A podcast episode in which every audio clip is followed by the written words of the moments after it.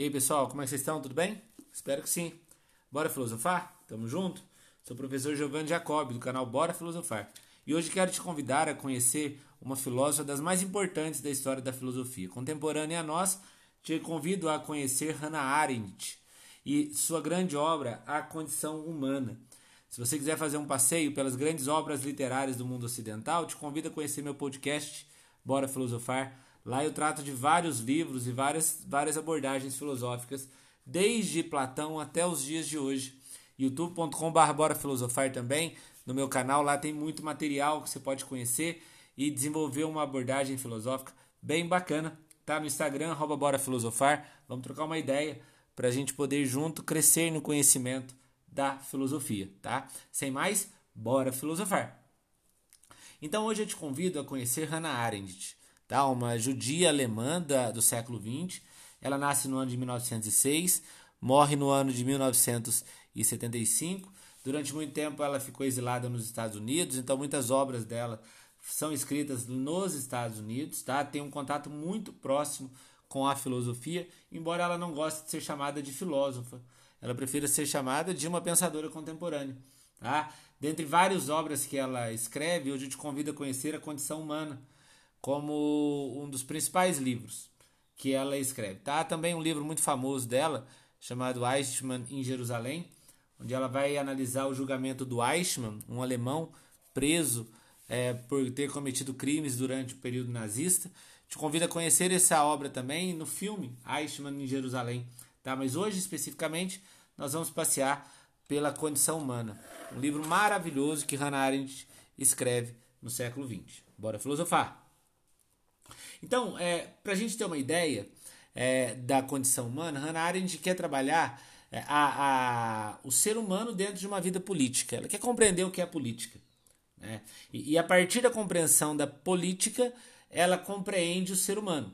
Ela não consegue dissociar política com pessoa humana. É, é, a, a, logo no início da condição humana, ela usa uma frase muito interessante quando ela entende que a dignidade da política é a dignidade do ser humano.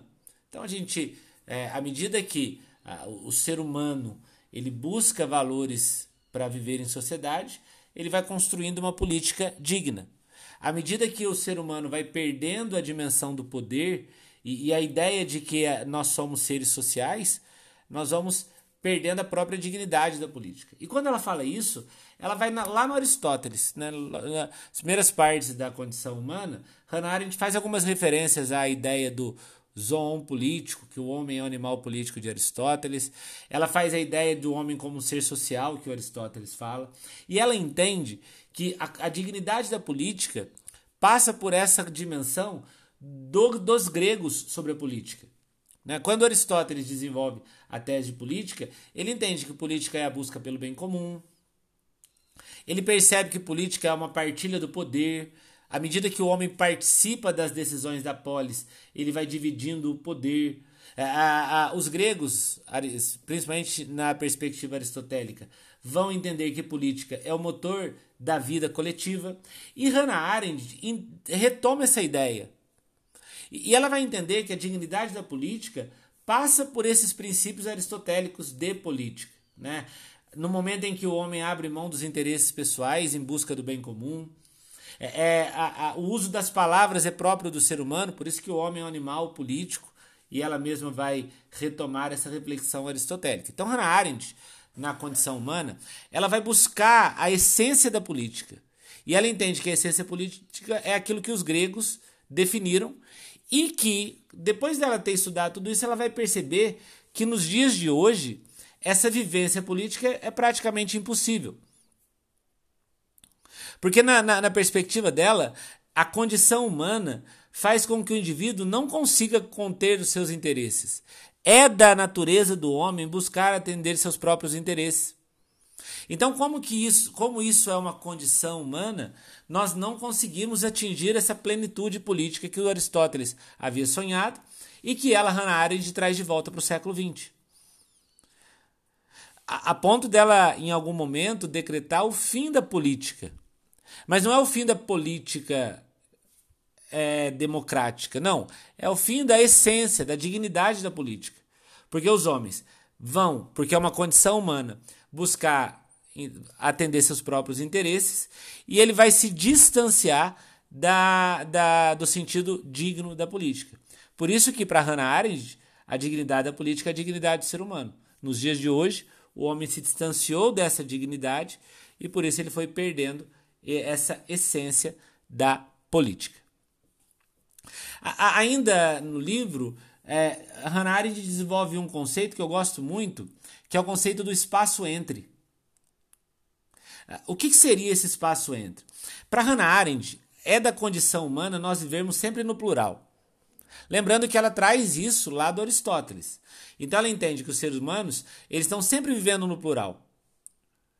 Não existe uma sociedade onde o indivíduo viva só. Porque na concepção de Hannah Arendt, a vida solitária faz com que o indivíduo faça a sua própria política. Então, à medida que eu decido fazer a minha própria política, eu vou me distanciando do ser social, que é aquela visão clássica de política. E, e à medida que cada um faz a sua própria política, nós deixamos de viver nesse espaço entre. Giovanni, eu ainda não entendi o que é espaço entre. Ok, Hannah Arendt entende que o espaço entre é o espaço da vida coletiva. Espaço entre são os espaços compartilhados. Espaço entre é o espaço público, onde a vida política deve atingir a sua dignidade. E é interessante que à medida que nós se distanciamos desse espaço entre, Hannah Arendt vai começar a perceber que a política, que é o essencial da vida humana, que deveria se fazer no espaço entre as pessoas, acaba não acontecendo. Por quê? Porque nós conjugamos a existência no singular. Ela percebe que na época moderna, a existência ela se conjuga em primeira pessoa. Então o universo plural perdeu sentido. A pluralidade, o espaço de convivência entre os indivíduos, que deveria ser espaço entre, tornou-se um espaço onde cada um faz a sua própria política. E à medida que cada um faz a sua própria política, ou seja, deixa de ter esses espaços compartilhados, a dignidade da política vai se perdendo. E ela percebe que isso está na própria condição humana, de viver nesses isolamentos, onde cada um faz a sua própria política. E é interessante perceber que quando Hannah Arendt chega a essa conclusão, ela entende o motivo da violência. Por que, que a violência cresce tanto na sociedade? A violência cresce porque nós não conseguimos conviver nesses espaços entre a, a, a, a vivência que deveria ser conjugada no plural se conjuga no singular então nós fazemos a nossa própria política e como nós fazemos nossa própria política, nós nos distanciamos da essência que é a vida em sociedade. Há um momento que Hannah Arendt desenvolve a sua tese mais famosa, que é a ideia da banalidade do mal. O mal se tornou banal. E, e o mal se tornou banal no primeiro momento porque nós deixamos de viver no plural a, a convivência que deveria ser feita no, no, no, no plural torna-se singular. Cada um faz sua própria política e aí nós perdemos o real sentido da, da condição humana. E qual é o real sentido da condição humana? Senão a vida em sociedade. Porque nós somos seres que vivemos, nascemos para viver em sociedade. Antes de continuar, não se esqueça, youtube.com.br bora filosofar. Lá eu tenho meu canal, onde eu compartilho uma série de aulas, muito material que não tem aqui no podcast, está lá no canal do YouTube, Bora Filosofar. Se inscreva lá, ativa o sininho para quando tiver vídeo novo, se, é, se inscreve no canal para que a gente sempre, para que a gente possa fazer esse canal crescer cada vez mais, tá? No Instagram, Bora Filosofar, vamos trocar ideia, me manda lá um direct, o que está achando do material, dê sugestões, eu tenho recebido muita sugestão de autores, à medida do possível a gente vai construindo, mas de, algum, de uma maneira vamos, vamos ficar mais próximo, tá? Arroba Bora Filosofar no Instagram e aqui no seu podcast, na sua plataforma de áudio preferida, um material muito denso de filosofia. Vamos continuar? Bora filosofar. Depois que a Hannah Arendt entende que nós perdemos a compreensão do espaço entre, e aí a violência começa a crescer por causa disso, ela quer entender o que é o poder. E a Hannah Arendt entende que poder nada mais é do que um consenso. Para Hannah Arendt, poder é a capacidade de compartilhar os espaços públicos comuns. ela entende que o poder é, ela é, ele é propriedade de um grupo. O poder pertence ao povo. Então, quando eu elejo um prefeito, um governador, um presidente, eu, o que eu estou fazendo na visão de Hannah Arendt é emprestar para ele um poder que pertence a mim, mas não a mim do sentido individual, mas em mim no sentido de povo.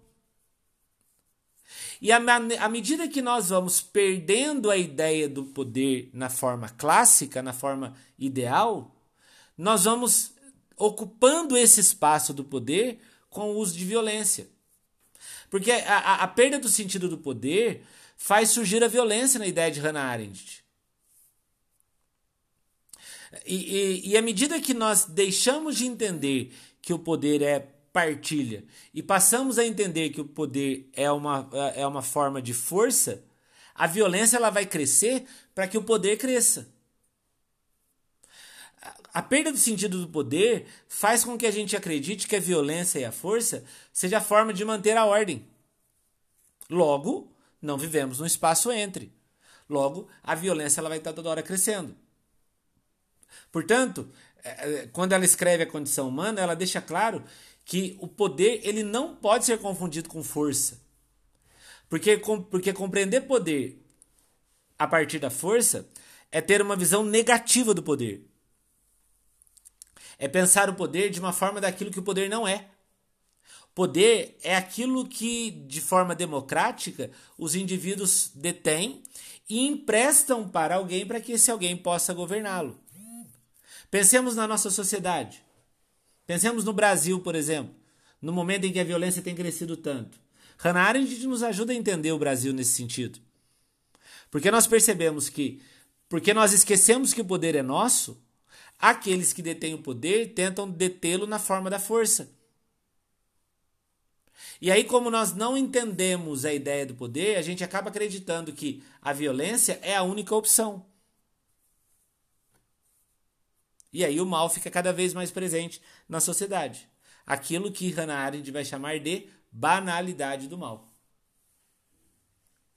E ainda entendendo a, a, a condição humana, nessa incapacidade do homem de conviver no espaço entre, ela vai tentar entender o fim da esfera pública. É, o espaço público acabou. A política praticamente acabou. Lembrando que quando ela define o fim da política, ela está falando do fim daquela política clássica, que perdeu a sua dignidade. Lembra que ela partiu o livro uh, do, uh, A Condição Humana da tese de que a dignidade da política é a própria dignidade do ser humano. Uma vez que o ser humano perdeu essa dignidade, perdeu essa capacidade de conviver nos, nos espaços, a condição humana distanciou o homem de conviver nesses espaços, a política ela vai acabar. Quando a gente não vive mais no espaço entre, quando você não tem mais esse espaço público, não há mais condição de sobrevivência. Nós não conseguimos mais sobreviver na sociedade porque a violência tomou tanto espaço pelo fato de nós termos aberto mão de nosso poder e não conviver na, na, na no espaço entre, que a violência ela vai, vai começar a ocupar esses espaços. Então não tem mais condição de sobrevivência. E, e, e, há uma expressão interessante na condição humana que eu gosto muito, que ela diz que ah, ah, o, o espaço público, né, o espaço entre acabou, porque a dimensão do privado ocupou. Então eu passo a pensar que aquilo é meu. E, e ao pensar que aquilo é meu e perdendo a dimensão de que aquilo é um, é um espaço comum, à medida que eu perco aquilo que eu acreditava ser meu, eu vou usar a violência para recuperá-lo.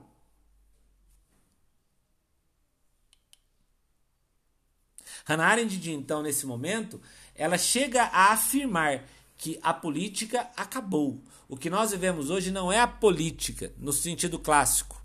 Lembrando, e vale a pena até a gente voltar no que, que ela entende como sentido clássico. A política como motor da vida coletiva, a política como partilha de poder, de participação, de busca do bem comum, do uso das palavras como forma de deter a violência, da ausência de interesse pessoal, ela chega a afirmar que essa política acabou. E lembra que eu falava que ela entendia que nos dias de hoje se tornou impossível. Nessa altura do livro, a gente já consegue compreender porque isso tudo é impossível. Porque nós não convivemos no espaço entre. Ela percebe que não existe mais relações políticas entre o indivíduo e o Estado. Porque o Estado, que deveria ser aquele instrumento onde eu emprestei o meu poder, utiliza o poder na forma de força. E aí eu abro mão de minha liberdade. Eu abro mão da, daquilo que a minha condição humana me possibilitava, que era de ser livre. Porque eu abri mão do meu poder, eu abri mão da estrutura da sociedade. E aí eu atribuo ao Estado a condução da minha vida. Isso não é política. Atribuir ao Estado a condição de nossa vida não é fazer política. Atribuir ao Estado a condução da nossa vida é perder a nossa liberdade, porque a gente passa a olhar para o governo como algo utilitário. Então, o, aquele governo está lá para atender às necessidades minhas, indivíduo. Ele não está lá para atender às necessidades do povo. Então, não é o povo que impressa para ele o poder, é o indivíduo que, ao enxergar nele alguém que vai atender suas necessidades, o coloca no poder. E esse Estado que percebeu que vai se manter no poder à medida que atender às minhas necessidades, vai buscar toda hora fazer isso como forma de manter sobre si o poder. Então isso não é democracia. A política ela se torna banalizada. Hannah Arendt ela entende, por exemplo, que o indivíduo ele se acha bem atendido em suas necessidades, ele fica contente com aquele estado. Então, se o Estado está dando aquilo que eu, indivíduo, preciso, pode ficar. Mesmo que ele tenha perdido a dignidade. E, e eu não estou pensando no coletivo. Talvez aquele governo não faça bem para o todos, mas ele faz bem para mim. Ele atende às minhas necessidades. Portanto, pode se manter no poder. E aí, quando o Estado percebe isso, isso se torna um grande problema. Hannah Arendt, nesse momento do livro, percebe o quê? O Estado que percebeu que ele se tornou utilitário e assumiu o poder, ele vai se apropriar do poder. E aí, esse indivíduo que inicialmente detinha o poder, agora ele se torna peça de uma engrenagem. Vejam como que se inverte os papéis. E por que, que de fato a política acabou? Porque, lembram, quando ela no livro define o que a gente quer poder, ela fala: olha, poder é aquilo que parte do povo e o povo empresta para alguém. Poder é um consenso. Esse Estado percebeu que os indivíduos esqueceram que poder é consenso. O Estado percebeu que os indivíduos entenderam que quanto mais bem atendido em suas necessidades individuais eles estiverem, mais poder esse Estado vai reunir. Então o indivíduo ele se torna uma peça dentro de uma engrenagem pronta. E é legal que nessa hora do livro, a Hannah Arendt ela faz uma análise bem detalhada dos regimes totalitários, o nazifascismo, e ao mesmo tempo ela faz uma análise do stalinismo. E ela percebe que esses regimes eles são exatamente iguais. Seja o, modelo soviético, seja o governo italiano ou alemão, eles têm o mesmo princípio, o princípio da alienação ideológica onde eles fazem com que os indivíduos ade possam aderir a esse projeto, atendendo às suas necessidades individuais. E, e à medida que eles conseguem promover essa alienação ideológica sobre os indivíduos, eles vão se perpetuar no poder. E aí a Hannah Arendt percebe que a política deixou de ser a gerência do bem comum e passou a ser a administração das necessidades dos indivíduos. Governo correto é aquele que administra melhor. Governo correto não é aquele que tem aquelas virtudes clássicas sonhadas por Aristóteles. Não. Governo correto é aquele que me dá algum benefício para que, eu, que eu possa permitir que ele continue no governo. E com essa ideia, esses regimes totalitários e o, meu, e o modelo soviético ficaram durante décadas no poder. Por quê? Porque a política acabou. E aí ela começa a perceber que, uma vez que a política acabou, naturalmente a, as formas de desenvolvimento da, do poder vão se perpetuar. Um deles é violência. Quando ela percebe isso, ela vai começar a perceber que existe uma sociedade de massa sendo formada. Porque a maneira que o Estado que percebe que há uma forma de controlar os indivíduos tomando dele o poder, o, Estado vai buscar construir uma sociedade hegemônica e uma desculpa, uma sociedade homogênea para que ele estabeleça um controle sobre os indivíduos. A Hannah Arendt percebe que a sociedade do indivíduo que foi instaurada para que ele fosse livre e soberano torna-se uma sociedade de massa. A gente abriu mão de nossa soberania à medida que a gente entregou o poder para esse Estado. E nós entendemos que essa sociedade homogênea, massificada, perdeu completamente a dimensão do poder. Por quê? Porque nesse sentido, o que, que Hannah Arendt está percebendo? O Estado entendeu que olhar para o indivíduo de forma homogênea facilita o controle sobre eles. E tendo facilitado o controle sobre os indivíduos, ele vai permanecer no poder e aí a violência vai crescer cada vez mais, porque é o poder na forma de força. E ela conclui a condição humana decretando efetivamente o fim da política. E ela diz o seguinte: o indivíduo foi destituído de sua individualidade. O sujeito foi destituído de sua subjetividade. E o ator político foi destituído de sua capacidade de atuar na política. Logo, a condição humana levou ao fim da própria política. Ok? Espero que você tenha gostado do material.